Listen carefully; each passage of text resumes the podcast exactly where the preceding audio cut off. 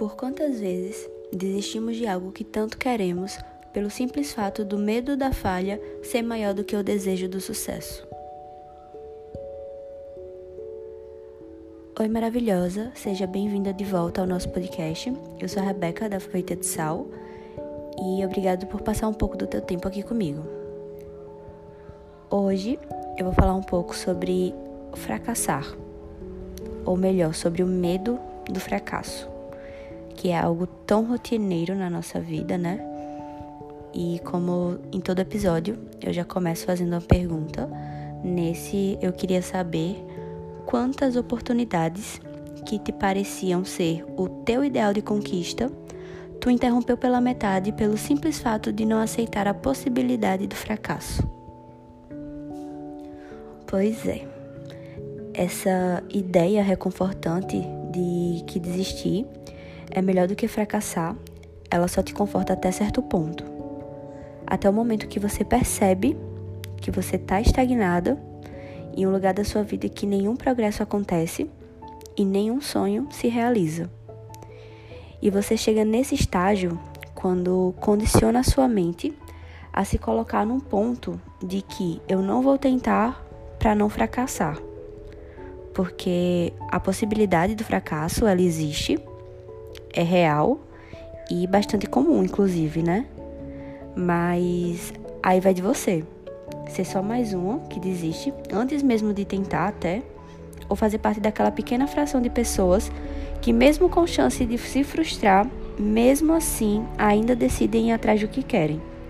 Tendo em mente, obviamente, que até algo realmente começar a dar certo, muita coisa pode dar errado. E muitas vezes ela dá. E isso é totalmente normal. É, a gente tem que aprender a lidar com essa frustração da falha, porque isso gera uma gama de experiências. E dessa forma, a gente cresce. E são com essas experiências negativas que lá na frente nós vamos construir algo sólido. Porque já vamos ter essa noção do que não fazer, sabe? Então, é como se cada falha ela começa a meio que se ressignificar em formato de aprendizado. É meio que você em etapas. Você cria a meta, você tenta executá-la. Caso você falhe, você tem a chance de transformá-la em ensinamento. Porque, pelo menos para mim, errar nada mais é do que uma chance aumentada de na próxima vez dar certo. Mas a gente também tem que mudar um pouco essa questão do nosso mindset, de treinar a nossa mente a enxergar uma vida sobre outra perspectiva. Tentei, não deu certo dessa forma, então o que eu posso mudar para que na próxima tentativa eu consiga ser mais assertiva. Qual a possibilidade que eu posso tirar desse erro? Porque sim, dentro de erros existem possibilidades, infinitas possibilidades. Então, além de você enxergar essa possibilidade no erro, você também tem que começar a se enxergar capaz.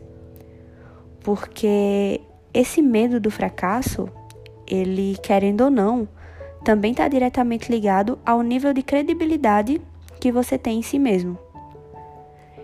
E outro ponto que tu tem que ter em mente é que nada acontece de forma imediata. Para que algo possa dar certo algum dia, você não pode desistir na metade. Você tem que continuar, porque metas, elas se constroem com constância. Então, se você junta esses fatores e vai em busca de que, daquilo que você quer, a expansão de oportunidades ela começa a acontecer de uma forma natural. E uma hora ou outra, o que antes você enxergava como fracasso, ele automaticamente se transforma num degrau a mais para chegar naquilo que você pretende alcançar. Então, eu prefiro enxergar a frustração como uma forma de ensinamento. E eu espero muito que você não seja o tipo de pessoa que se fecha diante de uma derrota. E sim a que usa essa derrota, esse fracasso, esse erro, como uma forma de impulsionamento. Porque o medo do fracasso, ele impede a gente de agir. Só cabe a nós decidir o quanto estamos dispostos a arriscar para conquistar o mundo que queremos. Eu espero que esse podcast tenha te servido de alguma forma. Obrigado por chegar até o final e a gente se vê no próximo episódio, na próxima semana.